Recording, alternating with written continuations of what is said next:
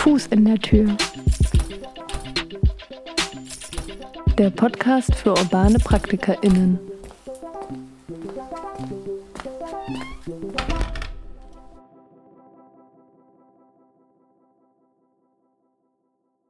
Hallo und herzlich willkommen bei der sechsten und vorerst letzten Folge von Fuß in der Tür, dem Podcast für urbane PraktikerInnen.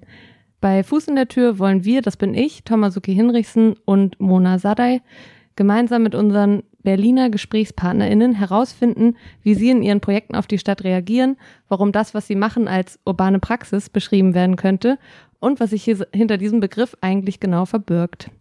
Hallo Mona, wie geht's dir heute? Hi Thomas, mir geht's ganz gut soweit eigentlich. Sehr schön. Wir sitzen heute mal wieder in Berlin im THF Radio Studio im Torhaus. Das Torhaus ist das ehemalige Pförtnerinnenhaus vom Tempelhofer Flughafen, in dem viele junge Menschen gemeinsam einen stadtpolitischen und kreativen Community Space aufgebaut haben. Ausgangspunkt für Fuß in der Tür ist die 2020 gestartete Initiative Urbane Praxis des Berliner Rats für die Künste. Seit Anfang 2021 sollen sechs Campusprojekte das Aktions- und Kooperationsfeld der urbanen Praxis aufzeigen. VertreterInnen dieser sechs Projekte laden wir uns hier ins Studio ein. Ihr hört die Sendung entweder gerade auf thfradio.de oder auf 91.0 Alex Radio oder auf einer eurer Podcast-Plattformen der Wahl. Für unsere ZuhörerInnen, die gerade bei Alex Radio eingeschaltet haben, endet dieses Gespräch nach genau einer Stunde. Wir sprechen aber weiter und den Podcast gibt es dann in voller Länge zum Nachhören. Einfach mal im THF Radioarchiv oder zum Beispiel bei Spotify vorbeischauen. Neben Mona und mir sind noch Heimo Lattner und Ayosha Kortlang in der Redaktion, die ermöglichen, dass alles gut vorbereitet ist und rund, rund läuft. Danke dafür. Herzlich willkommen zur sechsten Ausgabe von Fuß in der Tür. Ja, hi auch von mir. Und äh, ich darf jetzt den Ort, den wir heute besprechen wollen, einleiten. Das ist nämlich gar nicht so weit äh, vom Torhaus, wo wir hier gerade sitzen. Übrigens alle äh, frisch und negativ getestet und äh, trotzdem natürlich auch mit entsprechenden Schutzmaßnahmen, da wir uns nach wie vor in der äh, Corona-Pandemie befinden. Ja, sitzen wir hier also im Torhaus und nebenan im äh, urbanen Niemandsland schwimmt in einem Rückhaltebecken für Regenwasser vom Tempelhofer Flughafen und seiner betonierten Umgebung ein alternativer, irgendwie sowas wie ein Unicampus, nämlich die Floating University, die jetzt nicht mehr Floating University heißt, sondern einfach Floating. Darüber äh, kann uns unsere Studiogästin heute bestimmt noch was erzählen. In der Floating wird den, ich sage jetzt doch nochmal Studierenden und aber auch der Nachbarinnenschaft die Möglichkeit geboten, in, Zitat, nicht disziplinären, radikalen und gemeinschaftlichen öffentlichen Programmen urbane Gestaltung praktisch zu erlernen. Zitat Ende. Der Anspruch mit der Floating liegt in der Frage, wie wollen wir in unseren Städten leben? Genau, also dieser Frage wird in der Floating nachgegangen und darüber wollen wir heute auch irgendwie sprechen. In den letzten fünf Sendungen haben wir uns schon intensiv mit unseren Studiogästinnen über die urbane Praxis ausgetauscht und einen wes wesentlichen Aspekt dieser urbanen Praxis, den wir bisher noch nicht so thematisiert haben, ist die Bildung. Heute wollen wir uns anhand der Floating, ich sag nochmal Floating University, äh, darüber unterhalten, wie sich die urbane Praxis auch diesem Thema annimmt. Dafür begrüße ich heute im Studio des TRF-Radios Jeanne Astrop-Chevaux. Hallo Jeanne. Hallo. Wie geht es dir? Mir geht's ganz gut, danke. Ähm, ich, eigentlich bin ich ein bisschen müde, weil ich heute den ganzen Tag vor Ort war in der Floating und trotz ähm, Apriles Wetter war ein bisschen schwer, ein bisschen erschöpfend, aber bin trotzdem glücklich hier zu sein mit euch. Danke. Ja, schön, dass du den Absprung geschafft hast. Wir kennen das, wie das ist manchmal, wenn man in der Praxis unterwegs ist. Mhm. Gar nicht so einfach. Jeanne, du studierst Architektur an der UDK hier in Berlin. Du bist Mitbegründerin des Späti-Späti-Kollektivs, das noch ein Zitat, institutionelle Lernstrukturen, die Raumproduktion, Konsum und vertrauensbasierte Beziehungen in der Stadt in Frage stellt. Zitat Ende. Und du bist seit 2018 intensiv auch im Projekt der Floating involviert und inzwischen unter anderem auch Mitglied des Vorstands vom Floating e.V. Wie bist du denn eigentlich zur Floating gekommen, Jan? Also ich habe in 2018 bei Raumlabor Berlin, diese das Architekturkollektiv, ein Praktikum gemacht, ähm, gleichzeitig äh, mit Thomas. Da haben wir uns kennengelernt. Und ähm, mein Praktikum war eigentlich äh, Vollzeit bei der Floating zu sein. Ähm, und ich habe sechs Monate, ich habe das Projekt vorbereitet. Also ich bin in den letzten Monat, Monaten dazugekommen. Ähm, das Projekt lief aber oder war vor langem schon gestartet. Ähm, ich bin dann im Frühling dazugekommen und es war genau richtig. Dann sind wir vor Ort umgezogen und einen ganzen Sommer, äh, Sommer vor Ort gewesen. Ähm, und ich bin dann, damals habe ich ein bisschen alles gemacht. Als Praktikanten musste ich viel rennen, mich um Sachen kümmern, äh, nicht so viele Verantwortlichkeit gehabt. Ähm, jetzt bin ich aber Teil des Vorstands, was auch immer das heißt für uns als Verein. Äh, und ich bin immer noch sehr aktiv in, dem, äh, in der Weiterentwicklung des Projekts, da wir ähm, kein Projekt mehr von Raumlauber sind, sondern ein Verein. Und die Umstrukturierung und die Neuorganisation ähm, nimmt all viel Zeit und viel Energie und das mache ich auch jetzt viel. Ja, kommen wir nochmal auf ähm, das Areal zu sprechen und da in dem Zuge vielleicht auch ein bisschen nochmal auf ähm, das Raumlabor-Kollektiv, das du jetzt schon angesprochen hast.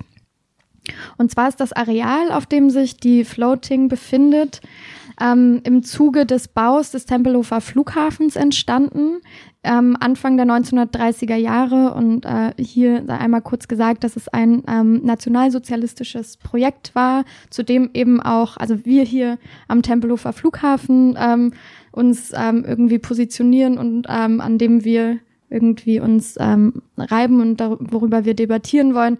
Aber ähm, genau, das betrifft eben auch ähm, so etwas wie ein Regenwasserrückhaltebecken äh, und darüber sprechen wir gleich nochmal mehr. Genau, also Anfang der 1930er Jahre konzipiert und äh, dann lange in Betrieb gewesen ähm, und nach wie vor auch in Betrieb. Ja, und äh, genau, was das äh, für eure ähm, urbane Praxisprojekte bedeutet, darüber gehen, äh, gehen wir auch gleich noch ein. Genau, aber nach der Schließung des Flughafen Tempelhofs im Jahr 2008, als der Flugverkehr einge, ähm, eingestellt wurde, sah der Stadtentwicklungsplan vor, dass das Becken auf die Fläche des Tempelhofer Felds verlegt wird. Im Rahmen dieses äh, Masterplans, dass äh, Teile des Feldes bebaut werden und ein neuer designter Park ähm, entsteht. Das heißt, ähm, die Floating wäre dann vielleicht auf dem Feld gewesen. Aber so ist es ja nicht gekommen, denn es gab den Volksentscheid 2014, der nicht nur das Flugfeld vor der Bebauung geschützt hat, sondern auch äh, das Becken davor, ähm, dem Immobilienmarkt äh, zugeführt zu werden, was ähm, genau was dort die äh, die Planung war.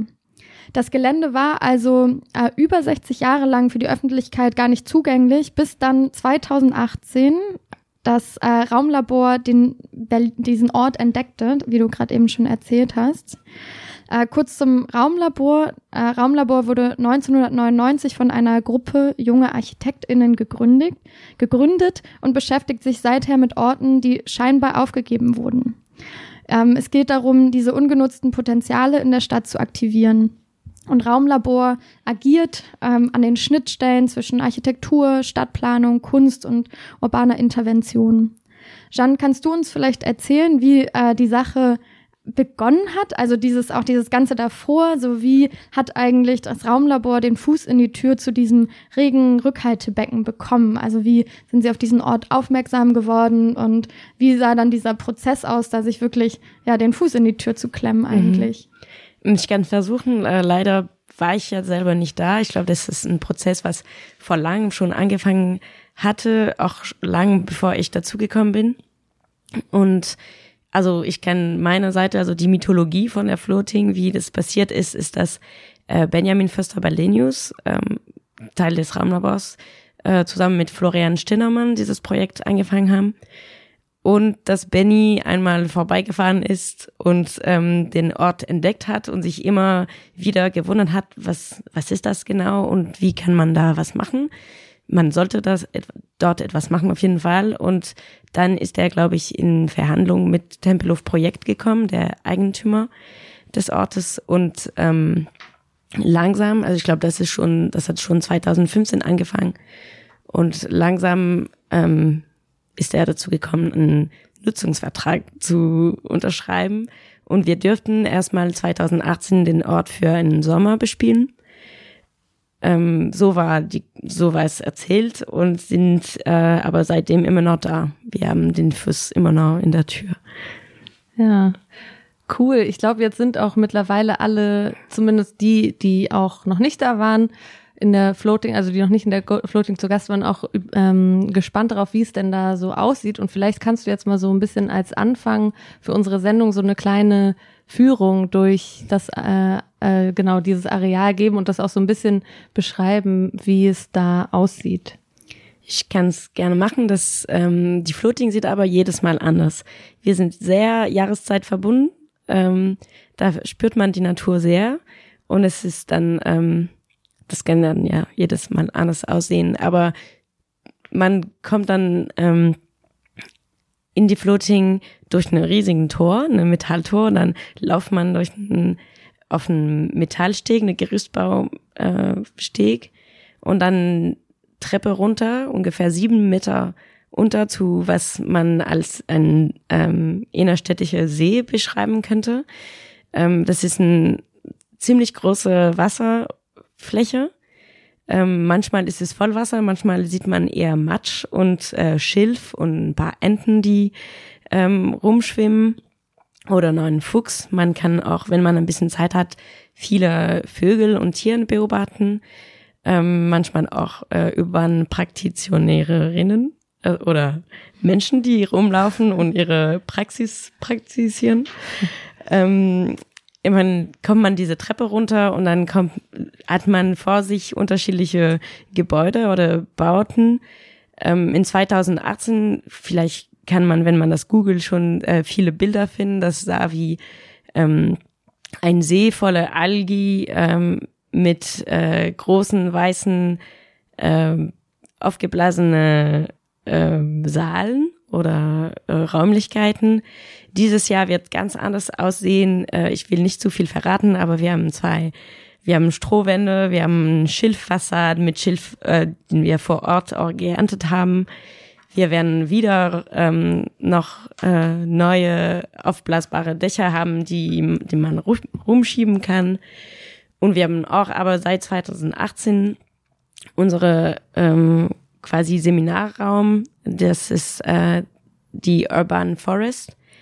Ursprünglich ein Projekt von Bau Atelier ähm, die wir in der Floating gebaut, also transportiert haben. Das war erstmal in Tempelhof Flughafenhangar und wir haben es abgebaut und jetzt seit 2018 steht es in der Floating und begrüßt jeder Besucherinnen mit ähm, ja mit äh, seine schöne Schiebetüren und Holzfassaden.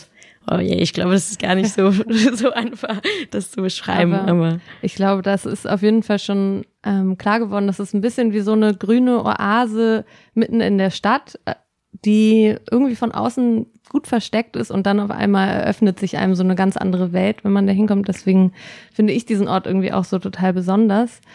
Und Genau, du hast es ja eben schon erwähnt, ihr habt da jetzt einen, einen Nutzungsvertrag für die nächsten fünf Jahre und könnt da bleiben.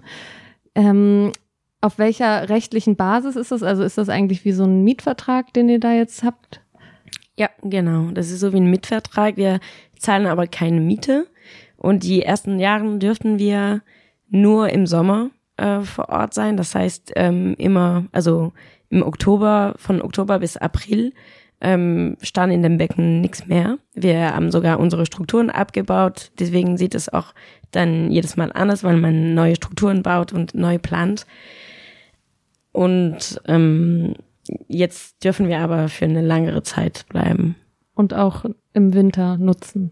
Ich glaube schon. Okay, ja, das klingt gut. Also ihr habt quasi sowas wie einen Nutzungsvertrag. Ich glaube, das ist auch das, was wir hier im Torhaus haben und wir kriegen das ja auch mietfrei zur Verfügung gestellt. Genau. Und ja auch interessanterweise von den gleichen Leuten quasi, also ja. der gleichen Tempo Projekt GmbH. Vielleicht da kurz zu, ähm, es ist eine öffentliche Liegenschaft. Ähm, ich weiß gar nicht, ob man das bei so einem Regen Regenwasser-Rückhaltebecken auch Liegenschaft nennt. Wahrscheinlich nicht.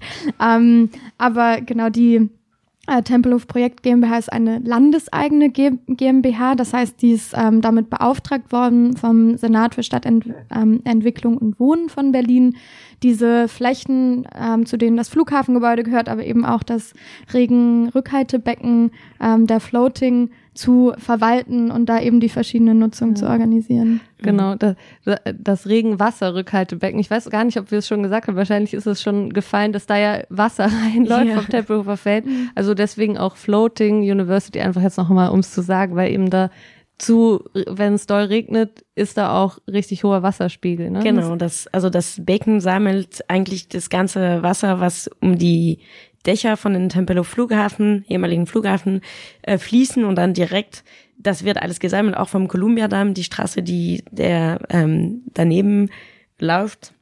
Da wird das Wasser gesammelt und sehr schnell wird das Wasserniveau sehr hoch.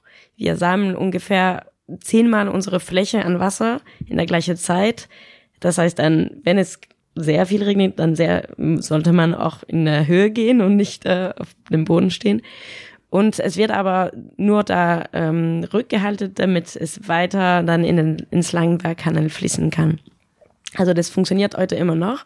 Und so wird meistens in Städten äh, Wasser gesammelt, äh, damit es die, das Wassersystem nicht überfordert. Und es ist ein Teil der Infrastruktur der Stadt. Das kann man auch, wahrscheinlich hat jeder Zuhörerin einen in der Nähe, den man noch nicht erkennt hat oder entdeckt hat. Aber ja. Interessant. Ähm, und ihr habt das auch manchmal euch, naja, ihr habt quasi euch mit diesen Re Regenfällen oder diesem steigenden Wasserpegel ja auch in dem Sinne beholfen, behelfen zu wissen, weil ihr dann da manchmal mit Flößen rumgefahren seid, ne? Ja. Das ist auch cool, finde ich. Ja. Ich finde, nachdem du das so schön auch nochmal ähm, sprachlich beschrieben hast, dieses Bild, fände ich so spannend, gerade mal so, wenn Leute Bilder einschicken würden davon, wie sie sich jetzt die Floating vorstellen, die noch nicht da waren. Weil ähm, am Ende ist es halt wirklich so ein Ort, den du auch gesehen haben musst. Mhm. Und ähm, genau. Was vielleicht auch noch cool ist zu sagen, dass, ähm, dass der Ort ja auch komplett ähm, zum Beispiel mit dem Rollstuhl befahrbar ist. Mhm. Ähm, ebenso die Toiletten, die, die ihr vor Ort habt. Also das, du hast das jetzt so schön bildlich mit der Treppe beschrieben, aber man Stimmt. kann eben auch ähm, die Rampe rechts runter. rum äh, die Rampe runter, weil wahrscheinlich, weiß nicht, also auch für Anlieferungen und so ist natürlich mhm. praktisch, aber dass man eben auch rechts runter rollen kann und dann so auch auf den Floß und auf alle, auf alle Teile, ähm, die dann da eben gerade stehen, auch auffahren kann. Ne? Ja, ja, das ist uns wichtig. Und ähm, wie sieht's so aus mit der, also ja, vielleicht so, weil ihr jetzt wirklich so ein lebendiger Teil der Nachbarschaft auch auf eine Art seid, gibt's da irgendwie Auflagen von den Behörden, also so in Richtung, keine Ahnung, Lärmschutz, äh, äh, Naturschutz? Ähm, was meinst du?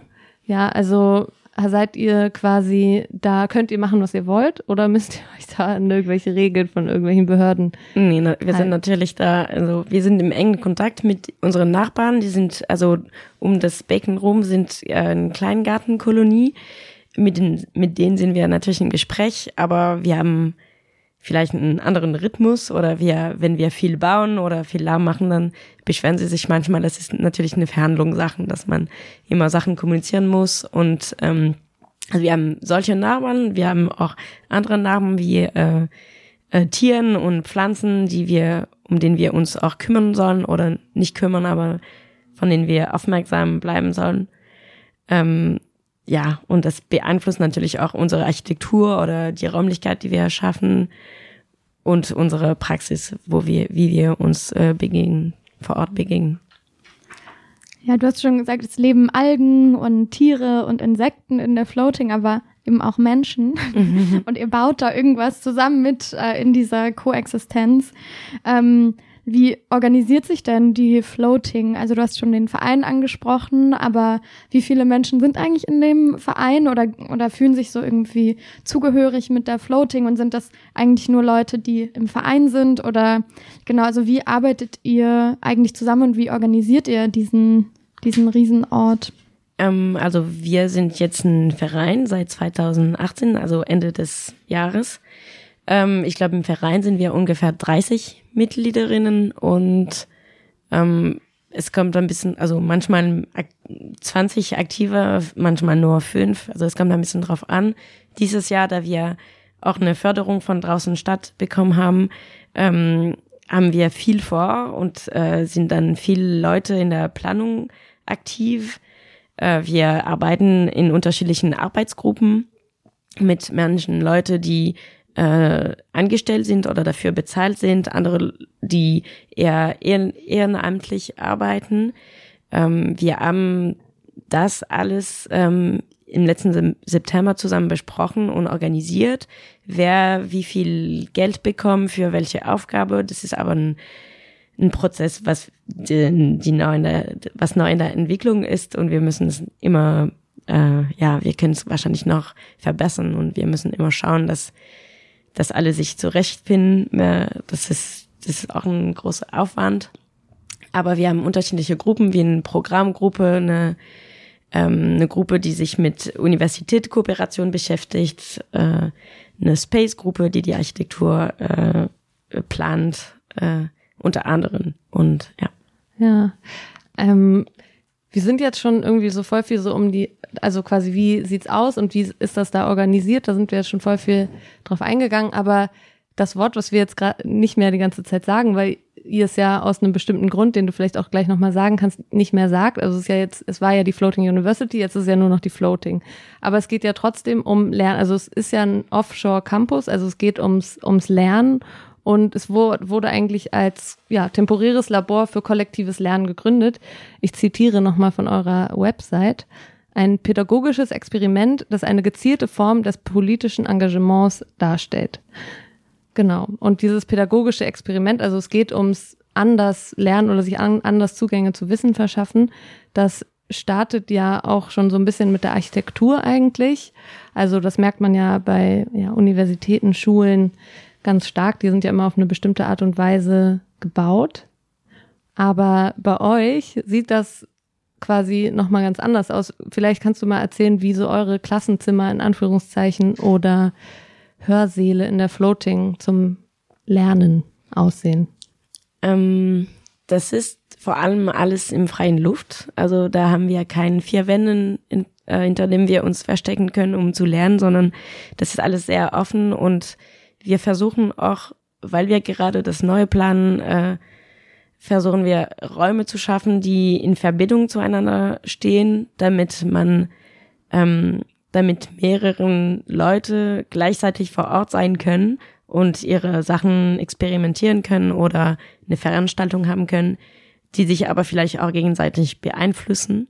Also wir, ja, wir, wir sind damit beschäftigt, diese Räumlichkeit ähm, also die unterschiedlichen Ecken in Verbindung zu bringen und trotzdem aber seine eigene Raum für alles schaffen. Also ja, das, ähm, das ist auf jeden, das sind auf jeden Fall klein, keine klassische Klassenzimmer. Ja. Wir haben, ähm, wir haben manchmal die Füße im Wasser, wenn wir äh, sozusagen lernen oder ja, ja, man kann es wirklich quasi sagen, dass ihr da einen ganz anderen Ansatz habt als jetzt so eine klassische Universität. Und von den Veranstaltungen, die ich bis jetzt so in der Floating mitgemacht habe, hatte ich eher das Gefühl, dass viele Inhalte so durchs Machen vermittelt werden und es zum Beispiel viele Workshops gibt und performative Aktionen. Und vielleicht kannst du ja irgendwie so eine von diesen Workshops oder performativen Aktionen mal für die HörerInnen erklären, um ja zu zeigen, was da, was ein, was das bedeutet, irgendwie in der Floating ähm, eine in Anführungszeichen studierende Person zu sein. Mhm. Ähm, wir haben ganz vielen unterschiedlichen äh, Workshop gehabt schon. Äh, ein paar haben sich mehr mit Bauen und äh, ja, Bauen beschäftigt. Also wir haben auch eine Holzwerkstatt. Ähm, das äh, wir sehr oft aktivieren und äh, es gab, wir haben Solarofen-Workshop in 2018, sonst auch Drachen oder ähm, es wird aber auch sehr oft dann mit einem Perform Performance, Performance äh, ähm, ja, wir haben auch viele, oh, ich kann es gar nicht mehr sagen, das ist mit, ich versuche dann in meine Erinnerungen zu suchen, was wirklich so ein gutes Beispiel wäre, aber das ist alles sehr unterschiedlich. Wir hatten auch ähm, 2018 viele Uni vor Ort, die dann langere Zeit geblieben sind und wirklich die Uni als so ein Studio benutzt haben, so eine außerinstitutionelle Klassenraum, wo wo sie ihren Projekt geführt haben oder entworfen haben. Manchen haben sogar dort geschlafen. Äh, wir hatten auch ein paar äh, Pro Projektionen. Wir hatten auch ein äh, Reading äh, Circle. Ähm, ja. Hm, Essen war auch immer ein großer ja, klar, Teil. Essen natürlich. Essen ist immer, ja, wenn, wenn man in der Floating ist, dann hat, ist man auch von dem, von dem Welt ein bisschen getrennt und äh, man sollte dann vor Ort ja. äh, schon äh, versorgt sein. Also es geht auch eigentlich viel um dieses gemeinsame, also so Community-Denken und gemeinsam was sich vielleicht erarbeiten oder selber beibringen, vielleicht über dieses Dortsein und Dinge machen und ausprobieren? Ja, das ist äh, gut zusammengefasst. ich muss aber auch sagen, dass auch wenn das unser Ziel ist, ist es schon ein Ort, den man gut kennen soll, um, um den sich aneignen zu können. Also ich glaube, wir versuchen gerade eine Art Support Structure zu sein, also so eine Plattform, wo, wo Leute dann kommen können und ihre eigene Projekt ähm, entwickeln können. Das ist aber ein Ort, was was besonders ist und ähm, er hat seine dynamisch, es, es hat seine ja so ein besonderes Wissen braucht man, um den zu aktivieren auch. Und ich glaube, deswegen sind wir als Verein schon äh, das ist schon notwendig, dass wir da auch sind. Und also es kann nicht jeder leider kommen und etwas kochen für alles und dass die ganze Community zusammen kocht. Wir versuchen es aber wir sind immer noch in der Vermittlung. Also wir müssen auch, wir lernen immer jeden Tag noch viel über den Ort und müssen das an anderen dann ähm, weitergeben. So dass, ja. Ich glaube, darauf gehen wir gleich in, ähm, im zweiten Block auf jeden Fall auch nochmal viel tiefer ein, auch, ne, was du jetzt schon angesprochen hast, vielleicht auch formelle wie informelle Wissenshierarchien, mit denen man auf der einen Seite brechen will und gleichzeitig irgendwie auch merkt, ähm, gerade informelle Wissenshierarchien sind halt doch auch oft äh, vorhanden in ähm, Räumen zum Beispiel, weil einige viel da sind und viel Wissen haben. Wie funktioniert mhm. eine Vermittlung und wie schaffen wir da eigentlich wirklich ähm, eine Augenhöhe? Ähm, eine Sache, die ja auch irgendwie recht naheliegend ist, ist sich mit Wasser zu beschäftigen. Und du hast schon gerade gesagt, hier kommt das Regenwasser von den Dächern vom Columbia-Damm. Für die, die den nicht kennen, das ist eine vierspurige Straße. Ähm, ich weiß nicht, wie viel Reifenabrieb da irgendwie mit dem Regenwasser zu euch nach unten geschwemmt wird. Also äh, und Zigarettenstummel und Müll und was, äh, was da unten auch alles ankommt. Mhm. Und gleichzeitig ähm, habt ihr es irgendwie geschafft, dieses Wasser äh, zu filtern, auch ähm, im Rahmen von so Uni-Projekten, die stattgefunden haben bei euch. Und auf eurer Website steht, glaube ich, sogar, ähm, dass ihr damit den Wasserbedarf der Floating äh, decken konntet für einen Zeitraum. Mhm. Und ähm, ist das dann wirklich so gewesen, dass, äh, dass das Wasser dann trinkbar war? Also vielleicht kannst du auch noch mal erzählen, wie diese Ansätze zur Wasserfilterung von diesem doch ich würde sagen, recht verunreinigten mhm. Wasser, mhm. äh, wie das aussah und ob da am Ende wirklich Trinkwasser rauskam und ob ihr das auch nach wie vor macht oder ob das nur so ein temporäres Projekt war? Also das war ein Experiment. Ähm, wir sind mit dem Thema immer noch beschäftigt, machen aber dieses Jahr etwas ein bisschen anders. Also wir lernen von unseren Fehlern oder von, ähm, von den vorherigen Jahren und, und werden das äh, anders planen. Ähm, ob wir dann genau wir wollten nicht zu Trinkwasserqualität kommen, weil das, glaube ich, auch gar nicht unser Ziel ist. Das ist sehr äh, menschzentriert zu sagen, das Wasser soll trinkbar sein, mhm. das ist unser Ziel, während wir auch äh, okay damit sind, dass, ähm, dass äh, Tieren und so in einem Wasser baden, die auch für den toxisch ist. Also ich glaube, das war nie, Trinkqualität war nie ein, ein richtigen Ziel. Allerdings könnten wir ähm, durch unterschiedlichen Filter äh, das Wasser, das Regenwasser ähm, reinigen und äh, so benutzen, dass wir damit unsere ähm, unsere äh, Essen nicht vorbereiten, aber abspülen können, dass wir unsere, ja, dass wir das dreckige Geschirr abwaschen. Das genau. Äh, das haben wir geschafft und das haben wir dann auch mehrmal getestet und ähm, das ist eine besondere Anzahl an einem besondere Bakterie, die E. coli, die ähm, äh, so so wird äh, Wasser getestet und wenn es mehr als 10.000 Mikropart von E. coli, dann ist es halt ähm, immer noch nicht trinkbar, aber trotzdem kann man davon einen Schluck trinken und wird man nicht krank, man wird nicht krank und man kann ähm, das Wasser in gewissen Bereich noch nutzen und vielleicht Pflanzen zugießen oder ähm, oder Geschirr abzuspülen. Und wie das konkret stattfand, äh, ist, dass wir das Wasser vom Becken hochgepumpt haben äh, mit einem Wasserrad. Äh, und das Wasser ist dann durch unterschiedlichen Badewanne äh, gefließt bis unten und dann in eine Badewanne war ein Sandfilter und dann in der nächste eine äh, aktive Kohlefilter und dann unterschiedlichen Phytopflanzen und äh, letztendlich hatten wir auch ähm, zusammen mit einem äh, Wissenschaftler Erwin Nolde ein, ein sehr besondere Filteranlage geplant, das heißt eine Moving Bed Reactor, wo kleine Bakterien ähm, das, die Bakterien in dem Wasser abbauen.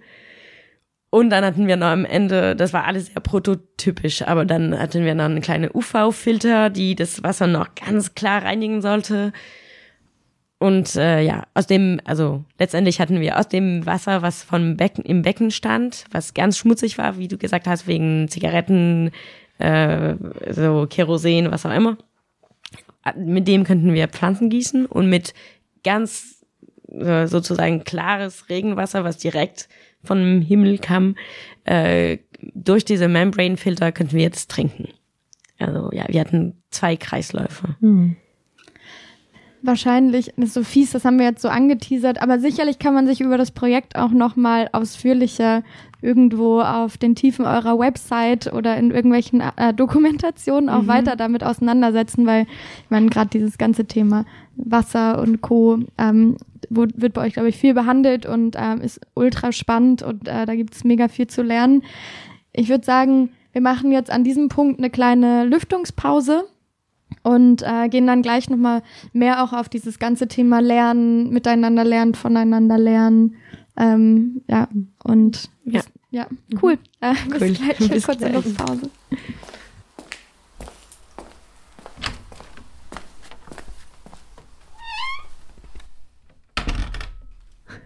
Jeanne, die Floating versucht, Hierarchien des Wissens und der Wissensproduktion aufzubrechen, indem sie auf Erfahrungen eines situativen Wissens abzielt, also ein Wissen basierend auf eigenen Erfahrungen, das sich sehr stark aus dem Ort und den Situationen heraus entwickelt.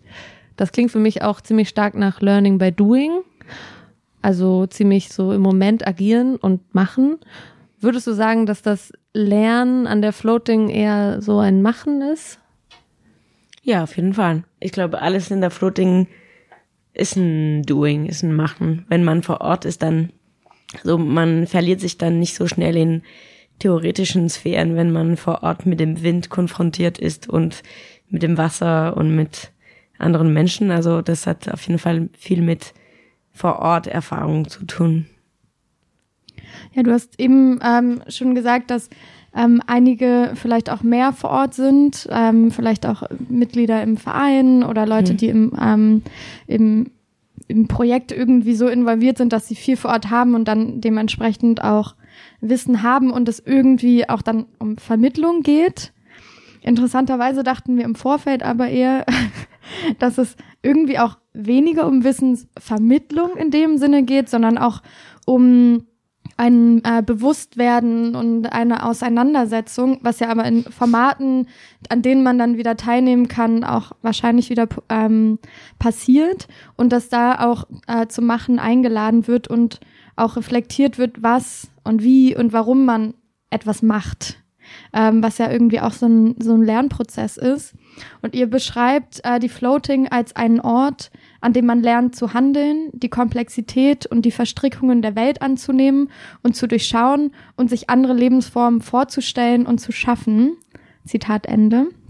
Ähm, finde ich mega spannend, aber auch so ein bisschen äh, hochtrabend. Also so man denkt, oh, okay, wow, ähm, krass, aber voll wichtig, gerade auch auf dieses Thema so äh, Komplexität einzugehen und davon nicht zurückzuschrecken, sondern auch zu sagen, ähm, also wenn ich an Komplexität denke, dann denke ich auch immer zum Beispiel an Machtstrukturen und an äh, Dynamiken, die mit diesen Machtstrukturen zusammenhängen. Und wenn ich an Reflektieren denke, dann denke ich, dass es auch darum geht, die zu reflektieren und die anzuerkennen und sich auch, und da auch wieder dieser Begriff der Verstrickung, seine eigenen Verstrickungen in diesen Strukturen auch irgendwie zu verstehen.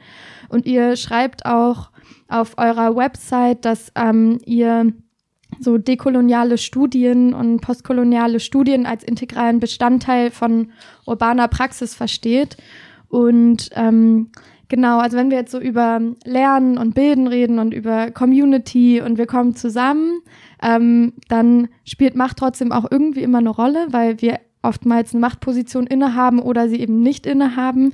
Und ich frage mich, wir haben jetzt schon so ein bisschen über Formate gesprochen und tun das auch weiter, aber inwiefern so eine Auseinandersetzung auch eine Rolle spielt in den Formaten, die ihr entwickelt und auch in, in dieser ganzen Praxis des Machens. Ähm, ja. Ähm, ob wir Machtstrukturen dann hinterfragen, dann durch unsere, unsere Praxis oder wie meinst du das? Ähm, ja, oder ob es ähm, in zum Beispiel ähm, in den Formaten, die ihr anbietet, ob ihr, ob ihr das zum Thema macht zum Beispiel. Also du hast vorhin so eine Reading Group, ja. an, also so eine Art Lesezirkel irgendwie angesprochen. Ähm, und ist dann da auch, ähm, sind dann da auch so solche ähm, Machtstrukturen ist, wird das zum Thema gemacht, ähm, gerade wenn es auch darum geht, sich eben andere Lebensformen vorzustellen und zu schaffen, auch irgendwie zu gucken, okay, was heißt das eigentlich auch auf so einer individuellen und kollektiven mhm. Ebene? Mm, ja, das äh, wir versuchen auf jeden Fall lernen, anders zu gestalten und ähm, das ist aber dann immer mit Wissen weiß ich auch selber nie, ob ich dann, ob es ob, ob es ein Macht, ob Macht das so vorgibt, wie, wie Lernen, vermitt, äh, Wissens vermitteln werden, oder ob es auch eine Art, äh, manche Leute wissen auch Sachen einfach. Und jetzt vor Ort ist es auch ähm, sehr klar, dass, äh, dass es Leute mit Erfahrung gibt und Leute mit weniger Erfahrung, also diese besondere Erfahrung.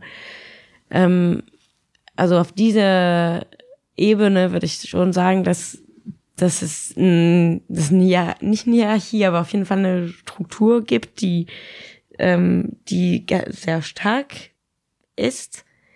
Ähm, und die Formate, die wir anwenden, die ähm, das ist auf jeden Fall, wir wollen keinen keinen Unterricht äh, veranstalten, wo jemand weiß und jemand anders davon 100% lernen muss. Also das geht schon ins Zusammen ähm, lernen, dass, dass jeder was bringt und äh, jeder was weiß. Und wir sind selber in Vereinen zum Beispiel aus ganz viel unterschiedlichen ähm, äh, Geschichten oder Backgrounds und äh, tun das alles zusammen und lernen voneinander und haben dann unterschiedlichen Interesse, die sich äh, unterschiedlich in einem Ort ausdrucken und ähm, ja. Ja, vom 1. bis zum 8. August 2019 haben Gilly Kajewski und Rosario Tadevi das Climate Care Festival kuratiert. Und da wurden Zusammenhänge auch zwischen Umwelt, urbaner Praxis und Bildung untersucht. Und es wurde dazu geforscht, inwiefern das Leben in Städten nachhaltiger und klimafreundlicher gestaltet werden kann. Und Climate Care bedeutet ja auf Deutsch sowas wie Fürsorge, Fürsorge für das Klima würde ich jetzt mal so übersetzen. Mhm. Wobei der Care-Begriff ja auch nochmal wirklich auch eingebettet ist in so einen ganzen Diskurs. Und vielleicht kannst du ja mal an dem Beispiel oder an einem Beispiel, ich will mal diese Beispiele für Veranstaltungen von dir wissen, aber vielleicht kannst du ja noch mal eins sagen vom Climate Care Festival. Wie kann man Climate Care praktizieren?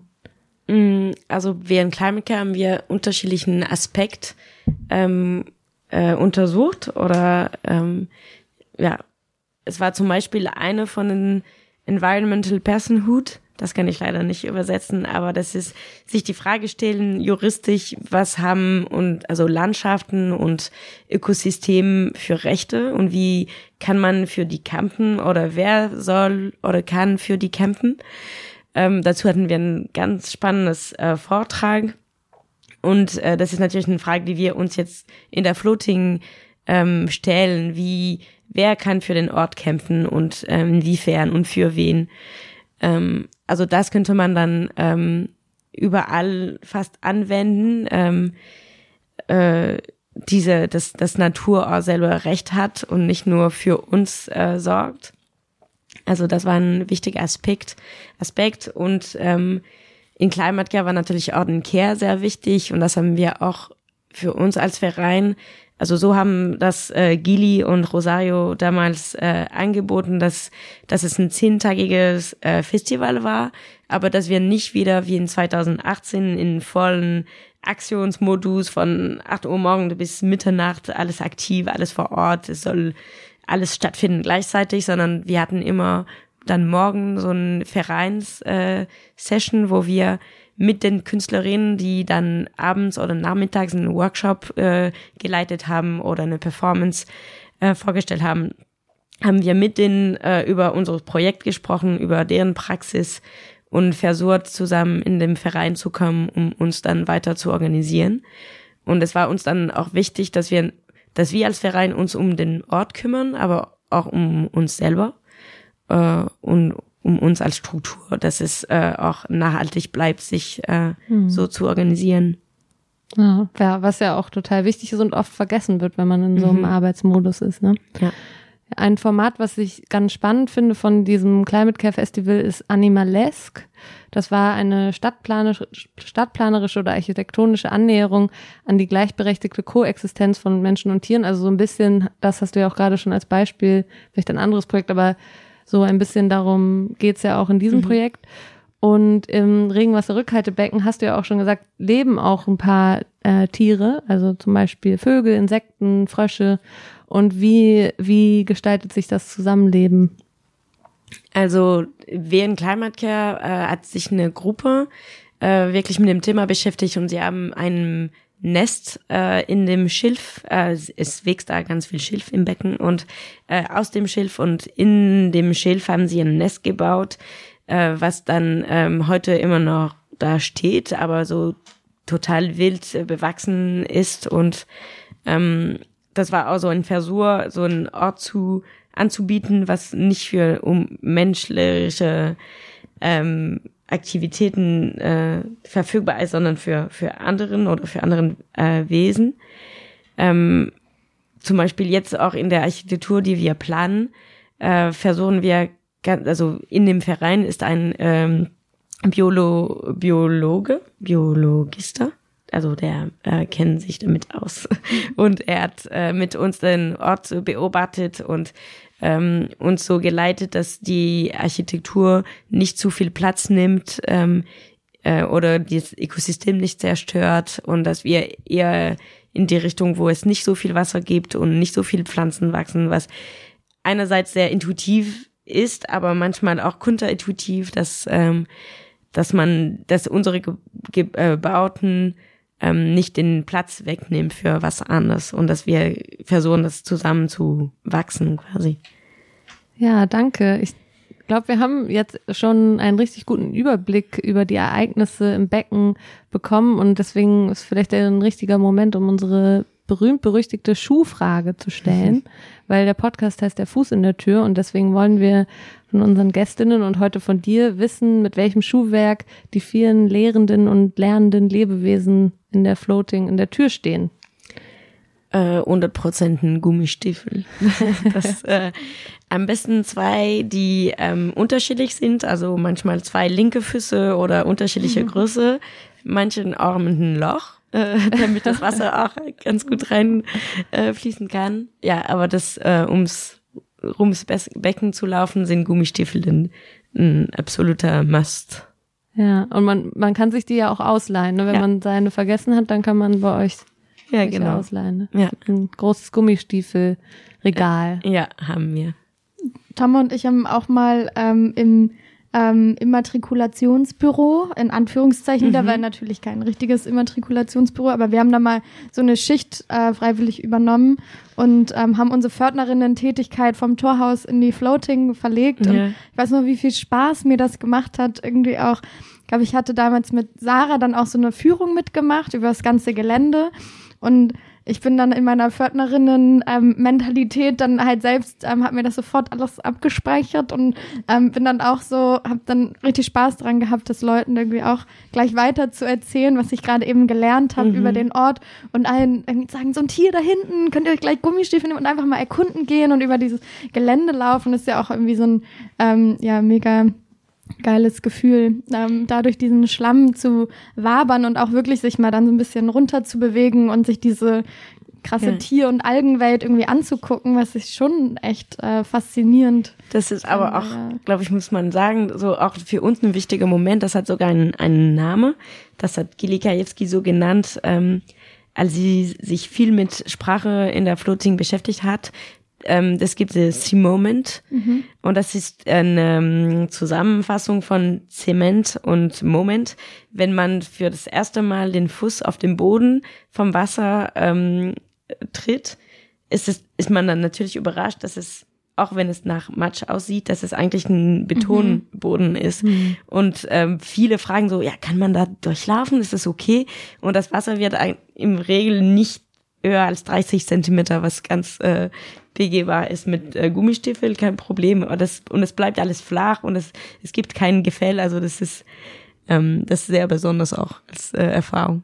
Ja, ich glaube, spätestens an dieser Stelle, wenn nicht schon viel, viel früher, haben alle ZuhörerInnen, die noch nicht da waren, ähm, stehen schon in ihren Gummistiefeln bereit. Und, Oder wer keine Nee, hat, heute. weiß ja nicht, kalt. nicht heute, aber vielleicht in den äh, wärmeren Monaten, wenn äh, die Floating auch wieder ihr, ihr Tor öffnet und, ähm, und man vorbeikommen kann.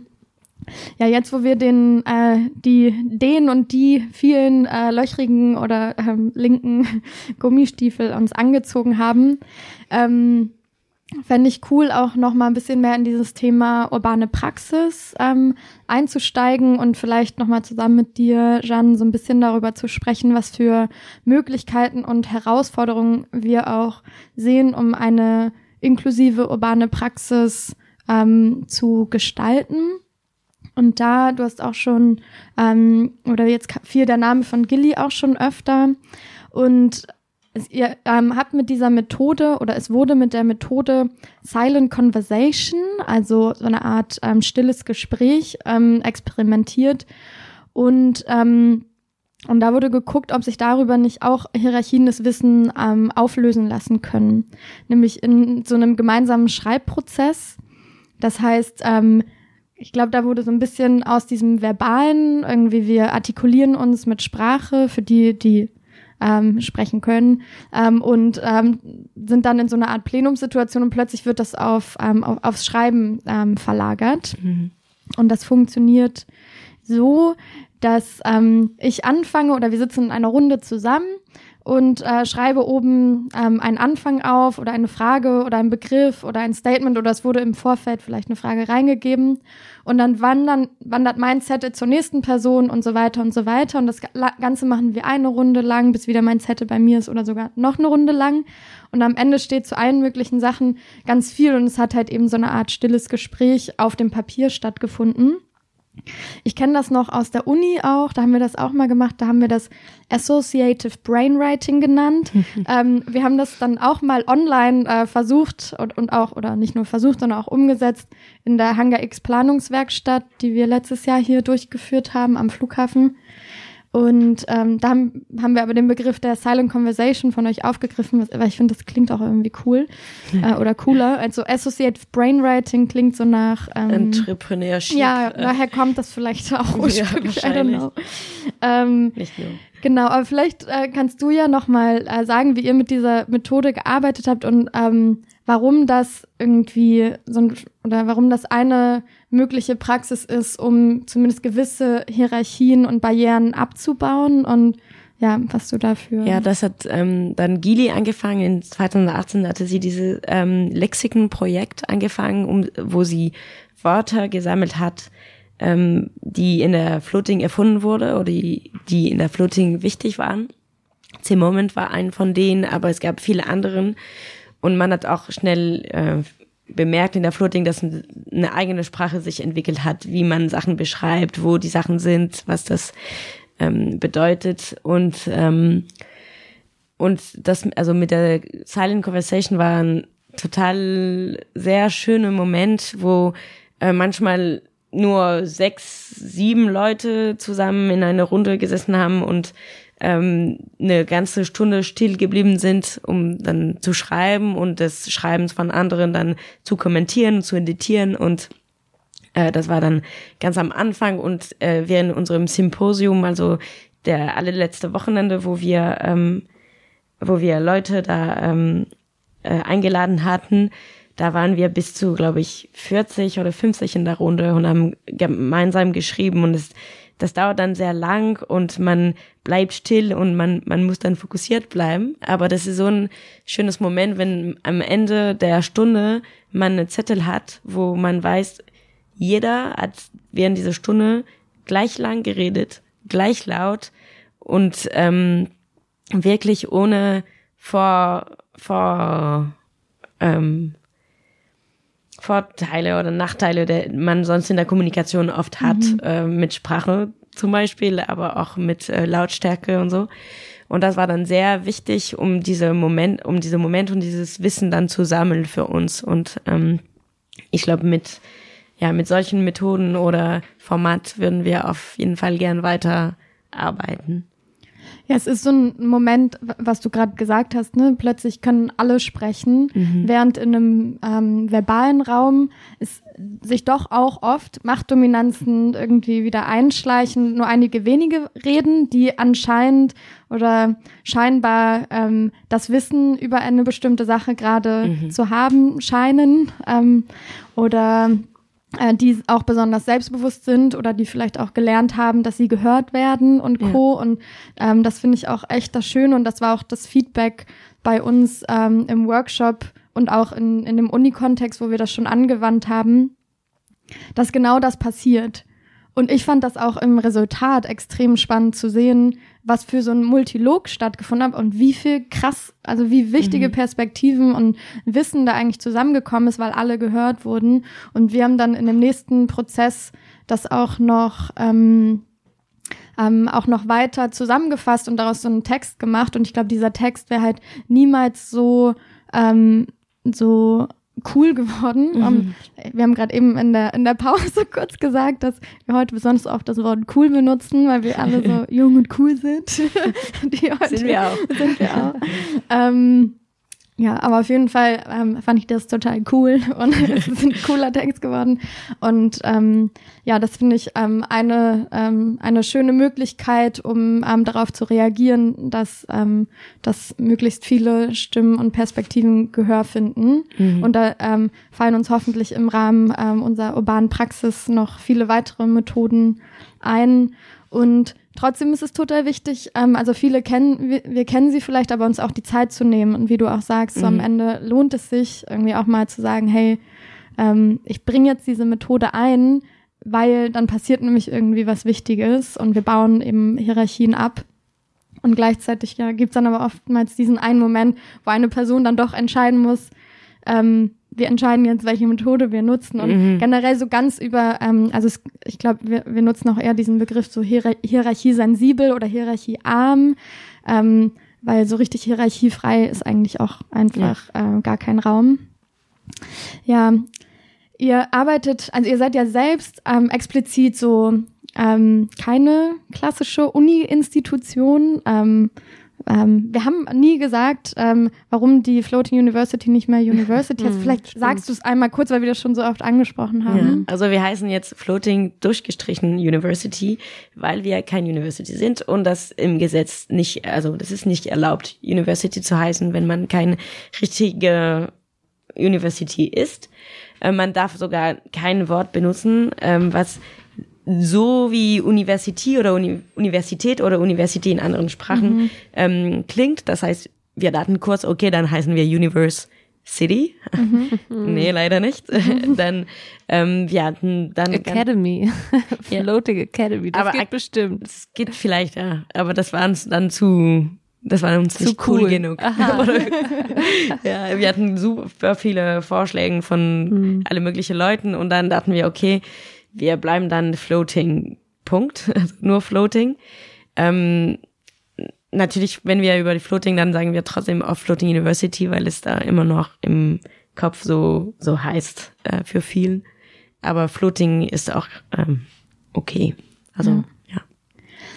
Ja, also ihr seid keine Uni, das wäre die hier ähm, Ja, auf jeden Fall Spoiler Alert, ähm, sei jetzt mal festgestellt. Ähm, und trotzdem arbeitet ihr viel mit äh, Unis, auch internationalen Universitäten und ähm, Bildungsinstitutionen zusammen. Und da ähm, euch das trotzdem ja wichtig ist, ganz explizit nicht institutionell zu agieren, würde mich schon interessieren, warum es dennoch irgendwie wichtig ist, da ähm, zu kooperieren oder zusammenzuarbeiten, wieder mit diesen Institutionen, äh, die ihr selbst quasi nicht sein wollt.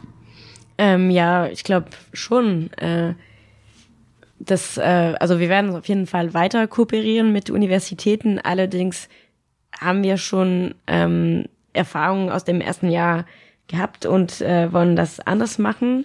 Vielleicht auch, weil das Projekt jetzt, also die Floating anders strukturiert ist.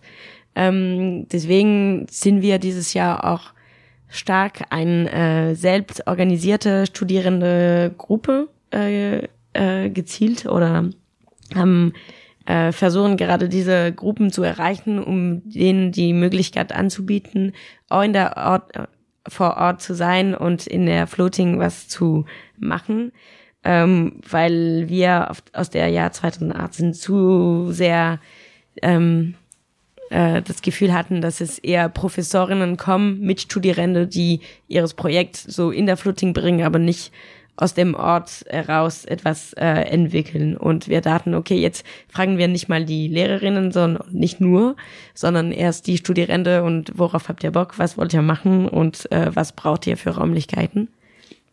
Und äh, ja, wir sind gerade dabei und ähm, hoffen, dass viele sich bewerben und oder uns anfragen und dass wir die ähm, da einladen können. Ja, danke, Jeanne. Wir würden uns jetzt von den RadiohörerInnen verabschieden. In drei weil, Minuten. genau, weil die nächste Frage, die mir hier auf dem Zettel steht, schon sehr äh, in die Tiefe geht und vielleicht dann danach, nach der ähm, Pause quasi wir weiter einsteigen können. Aber danke schon mal bis hierhin und wir sehen uns dann gleich wieder im THF-Radio. An alle RadiohörerInnen, ihr könnt diese Folge mit Jean Astrup Chauveau von der Floating zu Gast nachhören und zwar bei thfradio.de oder allen anderen Podcast-Plattformen. Dankeschön bis hierhin und wir Danke. hören uns gleich wieder.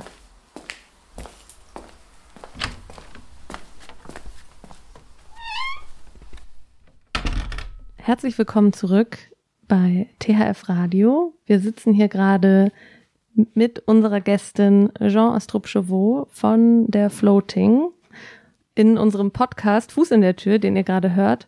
Und wir sprechen jetzt noch mal ein bisschen weiter vertieft über die, ja, wie Wissenshierarchien in der Floating auch abgebaut werden. Und ja, ihr versucht die Grenzen und von Disziplinen und Praktiken aufzubrechen und das Soziale und das Politische und das Pädagogische zusammenzudenken, was ja erstmal ein total interessanter Ansatz ist. Es geht ums Machen, ums Aneignen, ums Improvisieren und darum, eine radikal andere Lernerfahrung zu kreieren, in der die Grenzen zwischen Lernenden und Lehrenden verschwimmen. Wenn ich so an meine Uni-Zeit zurückdenke, dann ähm, war meine Beziehung zu den ProfessorInnen nicht immer unbedingt auf Augenhöhe. Und deswegen würde mich interessieren, wie kommen Lehr Lehrende und Lernende in der Floating auf Augenhöhe? Ich glaube durchs ähm, vor Ort sein, dass man äh, da zusammen ist, dass man den ganzen Tag vor Ort ist, dass äh, andere Fragen sich stellen, die sonst in akademischen Kontexten nicht äh, gestellt werden und äh, dass man in einem anderen Gespräch kommt. Wenn man, ich glaube, wenn den, wenn die Professorinnen oder wenn die Lehrenden schon bereit sind, ihren Studierende in der Floating zu nehmen äh, oder sogar wenn die Studierende in der Floating gehen ohne äh, Lehrende, dann ist es schon ein ganz guter Anfangspunkt, um äh, anders zu, ähm, zu lernen. Also schon ein guter Schritt zu einem neuen Format des Lernens. Ja. Und gleichzeitig nochmal zurück, du hast ja auch eben gerade nochmal gesagt, ähm, was ich total ähm, erstmal mir total einleuchtet zu sagen, okay, wenn wir wieder uns an ProfessorInnen wenden, dann sprechen wir eigentlich wieder eine höhere Hierarchieebene mhm. an. Mit, und deswegen ist jetzt der Ansatz sozusagen, okay, wir ziehen mehr auf das Thema so Selbstorganisation und wir sprechen Studierende direkt an. Dann bleibt ihr aber trotzdem im ja. Uni-Kontext und wollt ja gleichzeitig eigentlich das nicht unbedingt reproduzieren, die Verhältnisse in den, ähm, in den gegebenen Unis nicht unbedingt reproduzieren. Sprecht ihr dann auch ähm, andere Menschen außerhalb von universitären Kontexten so aktiv an, wie ihr Unis ansprecht? Äh, und wenn ja, wie funktioniert das und wie wird da, ähm, genau, also wie, ja, mhm. klappt das also, gut? Äh, worüber ich jetzt gerade gesprochen habe, dass ähm, mit den Studis das war auch ganz klar, dass es nicht nur für Studierende ist, sondern für alle, die sich als Studierende bezeichnen wollen. Ähm, das, äh, wir hatten, wir haben die Free Radicals genannt. Ähm, das kann dann alle sein, alle Leute, die äh, zusammen lernen wollen und diese Hierarchie des Lernens hinterfragen wollen. Ähm, also das erstmal, aber das ist natürlich immer noch durch, das wird durch unsere auch soziale Medien äh, verteilt oder ähm, eingekündigt und die Leute, die sich dann dafür ähm, bewerben, würde ich mal sagen, aber das ist auch keine richtige Bewerbung, sondern die, die uns dann anfragen, sind natürlich die, die wir schon erstmal erreichen. Also ganz aus unserer Blase rauskommen wir nicht so schnell, würde ich sagen. Ähm, wir sind aber im engen Kontakt auch mit der Nachbarschaft, also mit unterschiedlichen Akteuren. Ähm, ähm, also die Kleingärtenkolonien, aber auch äh, unterschiedlichen Projekt in äh, Tempelhof ähm, Kreuzberg äh, im Kontakt und wir versuchen die auch vor Ort zu bringen und ähm, zu sehen, wie sie vor Ort agieren wollen.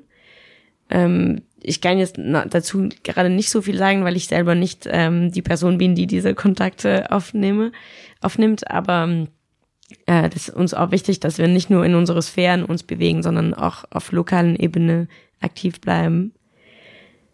Ja.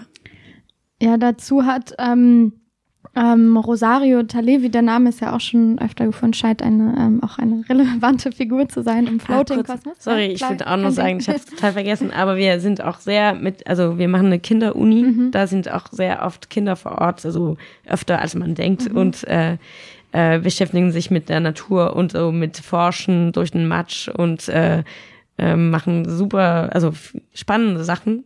Äh, die sind für uns auch dann sehr wichtig, nicht nur akademischen äh, Studierende oder Leute, die schon sagen, ich wäre eine Studierende, sondern sondern Kinder anfahren. Mhm. Ja, sorry.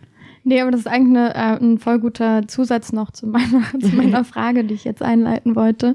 Ähm, ja, also mit ähm, und zwar ähm, beschreibt dieser Begriff, den Rosario ähm, äh, in so einem Interview, den, den man bei euch auf der Website auch lesen kann, ähm, diesen Begriff Exstitution oder Exstitution ähm, als einen eben so nicht institutionellen Ort und meint damit einen Ort, an dem sich Menschen spontan zusammenfinden können. Und eigentlich ist es cool, dass du jetzt gerade diese Kinderuni ansprichst äh, sprichst, weil die sich natürlich von auch irgendwie Barrieren und Ausschlüssen, die ähm, ja vielfältig sein können, vielleicht nochmal ganz anders beeindrucken lassen oder auch nochmal ganz anders darauf reagieren, weil sie noch nicht so gelernt haben, was ihre Rolle in der Gesellschaft ist, schon ihr oder ihren, ihren Platz irgendwie ähm, zugewiesen bekommen haben, den sie entweder, äh, bei dem sie entweder irgendwie von Strukturen profitieren oder davon benachteiligt werden, sondern sind halt irgendwie noch ein bisschen kleiner, was nicht mhm. heißt, dass nicht auch schon Kinder irgendwie von Diskriminierung und Privilegien und irgendwie Machtstrukturen natürlich betroffen ja, sind. Und vor allem gibt es ja auch kinderunfreundliche und kinderfreundliche Orte Orte. Auch das kommt noch Und hinzu. ich glaube, genau. Floating ist auf jeden Fall ein sehr kinderfreundlicher Ort. Und da, da finde ich eigentlich, also da kann ich mir zum Beispiel total gut vorstellen, wie so eine spontane Aneignung Mhm. stattfinden kann, weil ähm, genau gibt den Kindern irgendwie Gummistiefel und eine irgendwie Forschungsausrüstung, keine Ahnung, und äh, sie werden sich diesen Ort irgendwie aneignen. Aber ähm, wie funktioniert diese spontane Aneignung denn sonst ähm, am, am, an der Floating? Also ich glaube, unser großer Vorteil im Gegensatz zu Institutionen ist der minimale bürokratische Aufwand. Ähm, das heißt, wenn man etwas dort machen will, dann muss es einfach so einfach, das, äh, so, solange es realistisch ist, dann kann es äh, gemacht werden. Was leider in der Uni nicht auf der Tat ist, dann muss erstmal unterschiedliche Formulare ausfüllen und alles so rechtzeitig äh, antragen. Wir sind davon da fern und wollen wir uns fernhalten. Wir sind natürlich nicht ganz ohne Administration, aber das, ähm, das ermöglicht schon ganz viel, was man sonst äh, nicht mal denken würde im ganz äh, normalen äh, Uni-Kontext. Also ich glaube, da ist die Spontaneität auch, muss ich sagen, gerade wegen Corona sehr ein sehr starker Vorteil des Ortes. Und wir hatten zum Beispiel letztes Jahr, als also im letzten April, als die Pandemie uns so stark betroffen hat und dass alle Uni dann nicht mehr wusste, wohin, wie, warum äh, und Anfahrt zu hatten für den ganzen Sommer ungefähr, ähm, hatten wir mit dem mit der mit Studierenden aus der Universität uns äh, organisiert, äh, um eine Seminar anzubieten, wo wir unterschiedlichen Orten erkunden und uns anders treffen und versuchen auf eine andere Ebene zu kommunizieren. Und dafür war die Floating University auch eine sehr ähm, auch ein Privileg, weil wir da rein konnten, aber da haben wir versucht, diesen Ort anzubieten, damit Leute sich weiterhin äh, mit Distanz und mit ähm, Sicherheit treffen können und äh, weiterhin miteinander lernen können. Ähm, und das war dann auch natürlich alles sehr spontan. Also das musste viel sehr schnell organisiert werden und ähm, ja. Was ich ähm, in Bezug auf diese spontane Aneignung auch spannend finde, ist auch, ähm, das impliziert ja, dass da irgendwas Ungeplantes, vielleicht auch ähm, außerhalb des Programms irgendwie stattfindet, was sich einfach irgendwie so ergibt. Und ne, also das ist ja, also es ist ja schon, das haben wir öfter gesagt, es ist recht versteckt, die Floating. Du musst sie irgendwie kennen, du musst irgendwie, deswegen ist es natürlich für euch eine ganz andere Gegebenheit als zum Beispiel hier, als wir das Torhaus-Festival in 2019 gemacht haben, total sichtbar. Und, ähm, und wir da total gemerkt haben, wie diese spontanen Momente, die losgelöst von irgendeinem Programm waren, wo dann doch vielleicht irgendwie eine Person was war oder vorgegeben war, jetzt gestalten, basteln wir Drachen, jetzt reden wir über dieses und jenes Thema, jetzt gucken wir diesen und jenen Film und wie diese äh, Momente einfach der, des Präsenzsein ähm, und ansprechbar sein und einfach so einfach offen zu sein, zu sagen nur so hey ähm, klar komm dazu und ähm, Mhm. oder wir gehen sogar irgendwie wir wir gehen aufeinander zu. Das findet natürlich nicht so einfach in so einem Ort in so einem keine Ahnung wie viel Meter unter des ähm, unter der Oberf Erdoberfläche sagt man das so Meeresspiegel. unter dem Meeresspiegel, dem Berliner Meeresspiegel, sieben Meter runter, äh, umgeben von Bäumen und Kleingartenkolonien, findet das natürlich dieses spontane, weiß nicht, da musst du ja schon wirklich hinwollen oder dich echt richtig doll verlaufen haben, um Ja, zufällig in der Floating Das, ähm, also damit Leute das wissen, Lilienthalstraße 32, also kann man natürlich leider auch auf Google sehr einfach finden. Also leider, das ist einfach jetzt Teil des Googles äh, Wissens.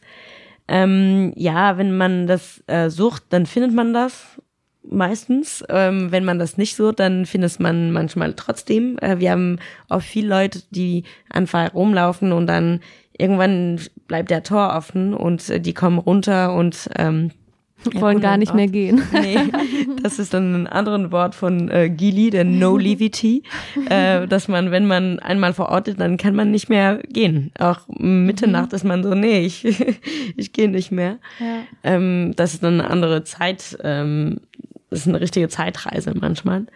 Ähm, ja, aber das, ähm, ja, natürlich ist unser Publikum so ein bisschen vor, den Auswahl vorgetroffen, weil, äh, ja, sehr lokal, wenn Leute dann dort äh, vorbeilaufen, dann kommen sie runter oder sie wissen schon davon.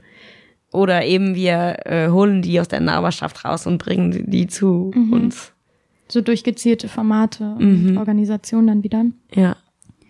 Wir haben am Anfang, als du den Ort so beschrieben hast, und ähm, dann haben wir auch schon gesagt, der Ort ist äh, barrierefrei zugänglich. Mhm. Weiß nicht, ob, wie das ähm, sich auf dem auf dem Matsch ähm, so ähm, verhält, aber so grundsätzlich die die ähm, Orte und Plattformen und der Steg und die Toiletten sind ähm, barrierefrei.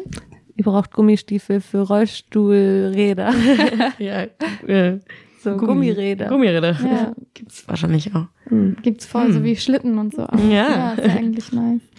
Ähm, und es gibt ja, also gut, es gibt diese physische Barrierefreiheit, ähm, es gibt aber auch digitale Barrierefreiheit. Und ich habe ähm, auf eurer Website gelesen, dass ähm, ihr gerade dabei seid, eure Website auch ähm, barrierefreier und inklusiver zu gestalten. Und das ist ja so ein Thema, was alle Projekte angeht, die sich irgendwie auch digital präsentieren. Und da ähm, ja, würde mich irgendwie voll interessieren, ob du uns vielleicht was dazu sagen kannst, wie der Stand ist und äh, wie ihr das angeht und wie äh, diese Website, die im Moment ja sehr text- und äh, grafiklastig ist, ähm, genau, wie, wie da eine barrierefreie Umgestaltung laufen wird. Mm, ja, gute Frage. Also der, die, was ich sagen kann, ist, dass die Webseite, die wir jetzt nutzen, äh, floatinguniversity.org, äh, nicht unsere, nicht lang unsere Website äh, sein wird. Die ist schon noch aus der 2018 von Studierende, ähm, unter anderem unsere Grafiker, Grafiker ähm, entworfen worden und die ist nicht mehr so aktuell. Das ist viel Text, wenig Bilder, also davon wollen wir uns, glaube ich, auch bald trennen. Äh, wir sind aber gerade dabei, das zu machen und ähm, ich glaube, die Arbeitsgruppe, die sich damit kümmern, hat schon vor, auch äh, mit leichter Sprache zu arbeiten und äh, mit Bildbeschreibungen und so. Ähm, wenn ihr aber auch Tipps habt, dann sind wir natürlich auch ähm, offen für weiter ähm, Hinweise, wie man das äh, gut machen kann. Also ich kenne so ein paar Webseiten, also mir Mhm. fällt es dann schon mal Ja. auf, natürlich positiv. Ich meine, für uns, wir sind ja auch ein ak aktuell ähm, un ungefördertes Projekt. Ähm, also jetzt mit dem Torhaus äh, äh, Verein und unserer Website, die ist auch eine ewige Baustelle und nie fertig und absolut äh, nicht barrierefrei. Ähm, aber dieses Thema taucht immer wieder auf und ich, äh, finde es immer total äh, cool, über Webseiten zu stolpern Ja. ähm, oder online ähm, auf Mhm. die zu stoßen. Und ich weiß, dass auf jeden Fall Aktion Mensch auch eine ganz große ähm, Section hat zum Thema ähm, digitale Barrierefreiheit. Mhm. Also äh, Ja, nein, gut zu wissen. von Projekt Ja, zu und auch Projekt, äh, vielleicht, ähm, falls ihr das noch nicht wisst, könntet ihr da Mhm. bestimmt mal nachgucken. Und die Bundesregierung hat ja jetzt auch immer alles noch auf einfacher Sprache. Das finde ich Oh. auch richtig gut, weil ich das dann auch endlich verstehe, Ich da steht. Aber wo wir gerade beim Thema Sprache sind, ähm, und du hast vorhin auch von den Free Radicals gesprochen und generell so Open Call, Silent Conversation, wie, wie hieß das Wort? Äh, never leaving, nee, wie war's? No Levity. No, no Levity. Ähm, also so je mehr Begriffe wir haben, desto mehr ist das natürlich auch wieder so ein Insider-Wissen, Ja. was wir kreieren und viele dieser Begriffe sind irgendwie auch manchmal dann auf Englisch und das liegt vielleicht auch daran, dass es ähm, dass es vielleicht auch manchmal die gemeinsame Sprache ist, aber die schließt natürlich auch wieder äh, viele Menschen aus. Also dieses ganze Thema so, ähm, welche Sprache verwenden wir eigentlich in unseren Projekten? Und reicht es, sind wir irgendwie inklusiv, weil wir Deutsch und Englische ähm, Posts haben? Oder ähm, und wen erreichen wir damit? Also erreichen wir damit nicht wieder auch eine gewisse, ähm, wieder nur eine gewisse Klasse, die halt irgendwie Englisch in der Schule gehabt hat, auf Reisen gelernt hat oder mit dem entsprechenden Geld wieder sich ein Leben in Berlin finanziert. Also und viele Menschen, die äh, die Englisch nicht ähm, auf diesem Niveau sprechen, sind davon, wenn dann Pro Programme fast nur noch auf Englisch Mhm. ähm, ausgewiesen sind, auch irgendwie wieder ausgeschlossen. Und gleichzeitig ist es für mich zum Beispiel auch, ich könnte halt nicht jetzt noch einen Text auf drei anderen Sprachen schreiben, aber dieser Effort muss halt zum Thema Mhm. Barrierefreiheit und Inklusion irgendwie auch gemacht werden. Und Mhm. weiß nicht, habt ihr da, habt ihr da auch was in Planung? Ist das auch so ein Thema, über das ihr sprecht? Also auch Mehrsprachigkeit, ähm, Ähm, nee, es ist gerade kein großes Thema. Wir, also wir wechseln ständig zwischen Deutsch und Englisch. Ich meine, für die Öffentlichkeit schreiben wir immer auf Deutsch und auf Englisch, was aber nicht die ein, einzelne Sprache der Welt sind. Und äh, äh, ich glaube, wir könnten da auch gern also wir sollten wahrscheinlich auch andere Sprache ähm, benutzen. Äh, ich kann aber dazu leider ich kann ich kann andere Sprachen, aber vielleicht nie die nicht die die nutzbar wären oder mhm. wären. Ähm, hm. Ja, dann leite ich das weiter, dass, damit die Gruppe dann sich Gedenken machen kann. Ja. Ah, da wir uns ja über diesen urbane Praxiskosmos auch austauschen, aktuell, zumindest wo wir gerade diesen ähm, Podcast aufnehmen, läuft ja der ähm, die Ausschreibung für den Projektfonds Urbane Praxis. Mhm. Und da finde ich zum Beispiel ziemlich cool, dass es die ähm, dass man nochmal die doppelte Maximalsumme aufschlagen kann für barriereabbauende Maßnahmen, die zum Beispiel auch sprachliche Barrieren mhm. sein können, also Übersetzung von Informationsmaterial und Co. Und da glaube ich auch, also ne, je mehr wir uns das irgendwie auf dem äh, Schirm holen und auch ja. in, in zum Beispiel Finanzanträgen und Co. Ähm, für unsere, für die urbane Praxis irgendwie berücksichtigen, desto mehr ähm, desto mehrsprachiger und inklusiver wird sie auch, glaube ich. Ja. Ähm, und ziemlich cool, dass dieser Antrag das gleich mitdenkt, aber auch wenn ein Antrag das nicht gleich mitdenkt, können wir das beim Schreiben zum Beispiel mitdenken, glaube ich. Das wäre vielleicht auch nochmal. Ja, oder, also ich meine, zumindest ist es halt cool, wenn generell das vorher mit eingeplant wird, weil einfach oft wahrscheinlich die zeitlichen und finanziellen Ressourcen dann fehlen, was dann auch irgendwie klar ist, weil man in einem Projekt steckt und einfach nur für gewisse Sachen mhm. Ressourcen hat, aber wenn man halt schon im Vorhinein drüber nachdenkt, dann könnte man das ja verändern. Mhm. Also das, da liegt ja irgendwie schon so der richtige Ansatz quasi, aber muss, müsste halt mehr angewendet werden, denke ich so. Aber wenn wir gerade bei Anträgen sind, Geld, beim Geld, naja, aber so Richtung ähm, Genau, wie, wie werden, also ihr habt ja auch Veranstaltungen ausgeschrieben bei euch bei der Floating, also im Sinne von einem Open Call habt ihr quasi die BerlinerInnen und auch internationales Publikum dazu eingeladen, Ideen für das Programm, was jetzt dieses Jahr kommen soll, einzureichen. Und da wurden in, also dieser, dieser erste Open Call war im Januar und es ging auch um eine urbane Praxis Open Call, also eine urbane Praxis Residency, was ja auch irgendwie Thema dieses Podcasts ist. Und es wurden fünf Projekte ausgewählt, die die Chance, oder es wurden, genau, es wurden ein Call gemacht und dann wurden fünf Projekte ausgewählt, mhm. die quasi ähm, in eine nähere Auswahl, in den Recall gekommen sind. Und erstmal vielleicht so als Einstiegsfrage, wie habt ihr diese fünf Projekte im Verein ausgewählt? Ähm, wir hatten viele äh, Application bekommen und da haben ähm, wir einen Prozess aufgebaut, wo jeder Mitglied des Vereins äh, alle äh, Bewerbungen lesen, gelesen hat oder lesen konnte, die, die sich die Zeit nehmen wollten und äh, unter unterschiedlichen Kriterien, die ähm, also gewissen, gewissen Punkt geben konnte. Und dann haben wir eine Summe davon gemacht und äh, die Bewerbungen, die am meisten Punkte bekommen haben, die also unsere Kriterien dementsprechend ähm, besten passen, haben wir dann in dem Vorauswahl genommen. Äh, ich kann jetzt nicht genau sagen, welche diese Kriterien waren. Ähm, das ist aber sehr interessant. Ich, ich, ich habe leider in der selber nicht die Zeit genommen, das zu machen. Äh, ja. Ähm, aber das war damit, ja. Ja, aber über so ein Punktesystem kann man das dann ja auch wahrscheinlich ganz gut dezentral machen. Also jetzt, ich stelle mir das vor, dass man in Zeiten mhm. von Corona dann auch nicht da alle zusammensitzen, ja. sondern alle können sich das so durchlesen und dann eben diese Punkte vergeben und man hat danach so einen Überblick. Ja, ganz ja. konkret, dann sitzt man drei Stunden vor einer Excel-Tabelle und man muss das äh, ausfüllen und dann äh, sich wirklich die Zeit nehmen, alles so zu lesen. Und man, es war natürlich nur ähm, nur wenn man alle Application einmal gepunktet hatte oder gegradet hatte, äh, wurde den Wahl dann ähm, äh, wahrgenommen. Also man musste schon alle gelesen, alles gelesen haben, um, um mitwählen zu dürfen. Ja. ja der finale Auswahlprozess, den mhm. habt ihr dann aber nicht im Verein gemacht, ja. sondern der war dann, also wir sprechen jetzt immer noch über den Open Call für diese urbane Praxis Residency. Der wurde dann Mitte Februar öffentlich im Netz gestreamt, die, die finale mhm. Auswahl. Und zwar habt ihr eine spannende Jury zusammengetrommelt und als Zuschauerin konnte man dann die Diskussion um die Auswahl der Projekte quasi live miterleben. Mhm. Normalerweise passieren Jury-Sitzungen ja immer hinter geschlossenen Türen. Was war eure Intention dahinter, diese Türen zu öffnen?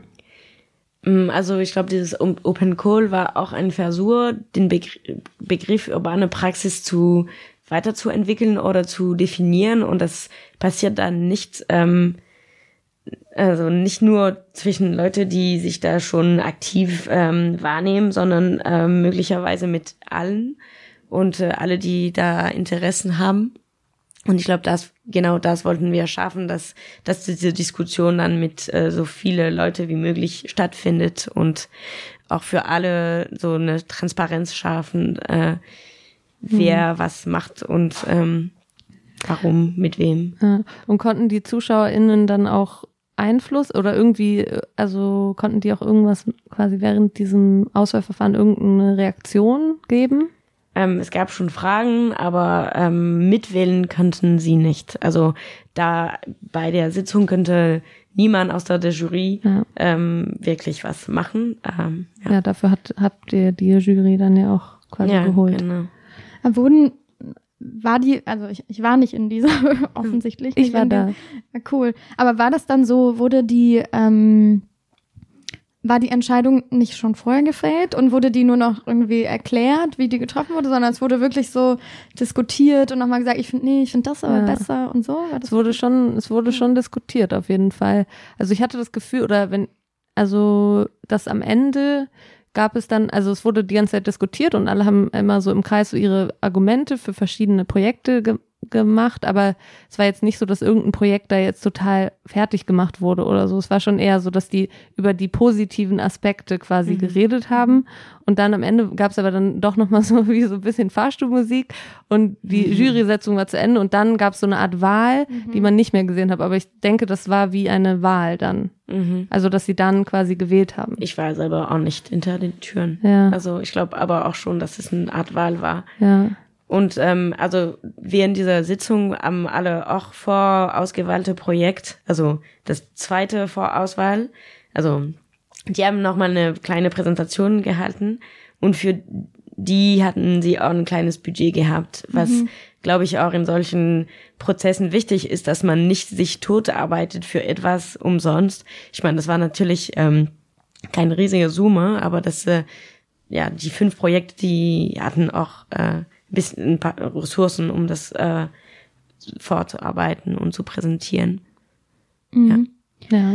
Ich finde, also ich finde das spannend, weil es zeigt so ein bisschen so dieser, dieser Versuch ähm, mit auch so ein bisschen, ich, ich nenne das irgendwie mal Zwänge, weil ich das so ein bisschen als sowas empfinde, so dass man sagt, okay, es muss irgendwie doch, es geht doch um Geld und es ist ja eine, eine ganz klare Wettbewerbssituation und sagt, es gibt irgendwie zwei Plätze zu irgendwas ähm, wofür es auch Geld gibt. Und ähm, aber es können sich alle ähm, möglichen Menschen bewerben und am Ende kriegen aber nur zwei das, dann ist das eine klassische Wettbewerbssituation.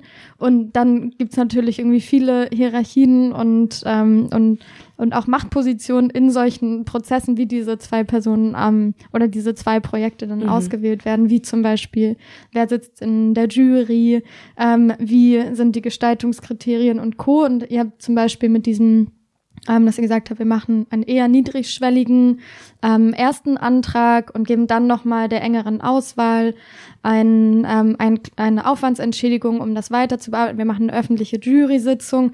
Also man sieht schon so, okay, es gibt irgendwie Versuche, ähm, darauf zu reagieren, weil wir haben ja nun heute in der Sendung viel über Wissenshierarchien und informelle und formelle Hierarchien gesprochen und dann ist man doch wieder dann, mhm. und dann mhm. kreiert man wieder einen Wettbewerb zwischen vielen Leuten, die sich da irgendwie behaupten müssen und ähm, ja, finde ich äh, spannend. Ist das sowas, was ihr auch ähm, intern dann diskutiert und dann auch irgendwie mhm. reflektiert mhm. oder sagt ihr so, ach, nö, das gehört halt irgendwie voll einfach dazu zur urbanen Praxis oder? Nee, ich glaube, dass also wir hinterfragen das natürlich auch sehr und auch innerhalb des Vereins sind unterschiedliche Meinungen, wie das gelaufen ist, wie das im, in der Zukunft ähm, laufen sollte und wie man das verbessern könnte. Aber ich glaube, es war insgesamt eine sehr schöne Versuch, ähm, das alles transparenter zu machen und ähm, es war irgendwie meine Meinung nach auch ein Erfolg, auch aus der, also von der Organisationsseite, weil weil viele von dem Verein dann mitgewählt haben und es, wir wurden auch mit, ähm, ja, wir, wir, wir durften mitbestimmen und ähm, das war, glaube ich, für uns auch ähm, dann als Organisation ein wichtiger Moment, weil es ist auch für sonst immer noch ähm, ein bisschen, okay, wir machen dieses Projekt und dieses Projekt und Leute, die wir kennen, bla bla. Und das war auch ein Versuch, Sachen flatzulegen und zu sagen, nee, wir machen das offen und äh, besprechen das zusammen, aber am Ende nehmen, entscheiden wir nicht nur uns, sondern entscheiden andere Leute, die sich auch in dem Feld kennen oder andere äh, Meinungen haben. Und das ist, glaube ich, auch sehr wichtig, weil, weil dieser Verein trotz allem schon eine geschlossene Struktur ist. Wir versuchen die zu öffnen, aber das, das war ein von diesen Versuchen. Mhm.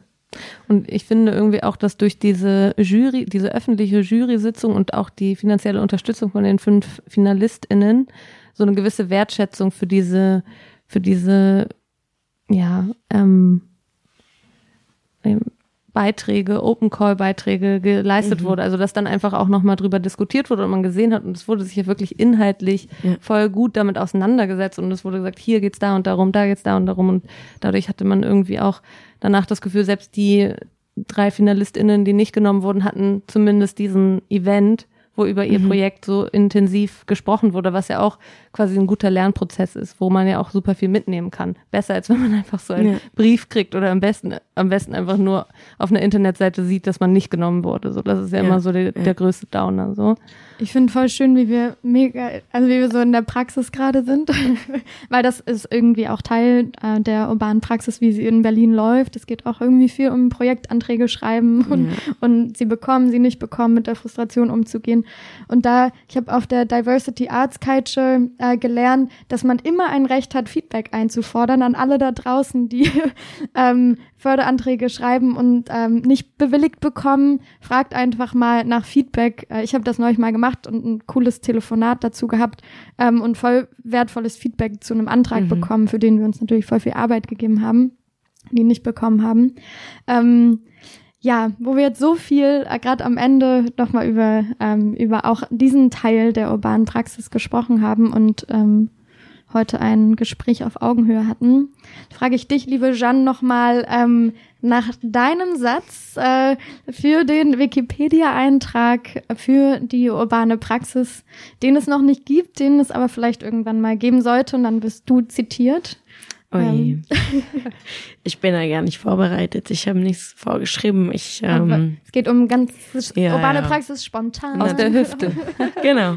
Ähm, also urbane Praxis spontan, finde ich schon sehr. Danke. Ähm, mh, mm, ja, ich kann es nicht schön formulieren, aber es ist auch auf Wikipedia manchmal egal. Manchmal sind einfach so Sätze, so ja, etwas mit vor Ort sein und ähm, sich so einen kleinen Reality-Check holen, wie es wirklich da draußen stattfindet und äh, ja, vielleicht aus seiner Theoriesphäre runter runterkommen. ja, danke schön. Ich würde sagen, wir kommen langsam zu, zum Ende. Ich fand, das war ein richtig, richtig schönes Gespräch.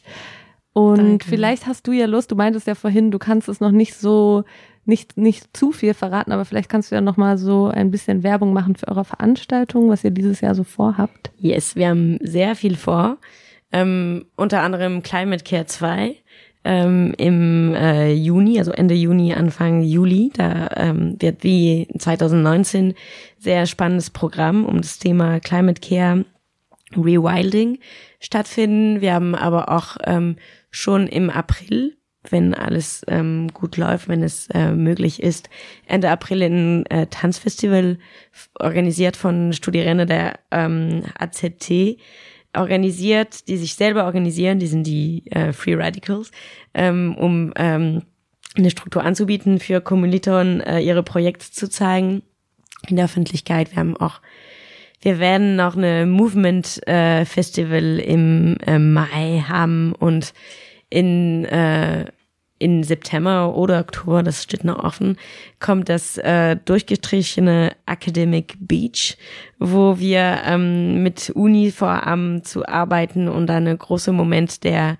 des Lernens zu schaffen, wo unterschiedlichen Gruppen sich treffen und boah, das klingt jetzt wie ein Traum, ein Corona-Traum und unterschiedlichen Gruppen treffen sich und essen zusammen und ähm, naja, mal sehen. Aber äh, ja, Learnscapes. Online dann, ne? Ja.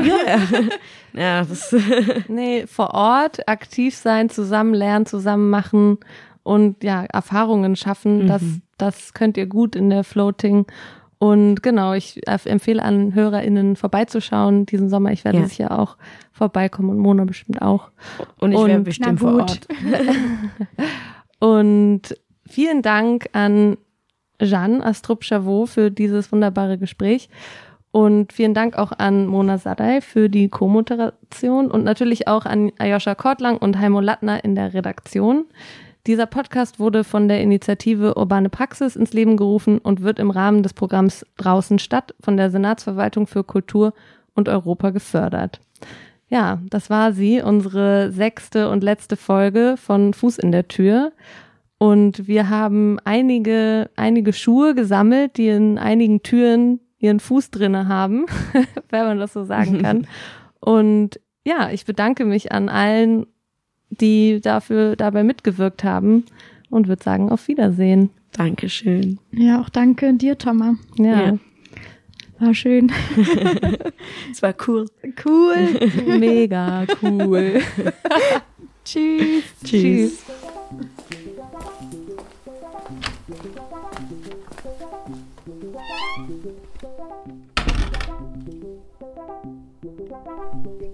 Fuß in der Tür.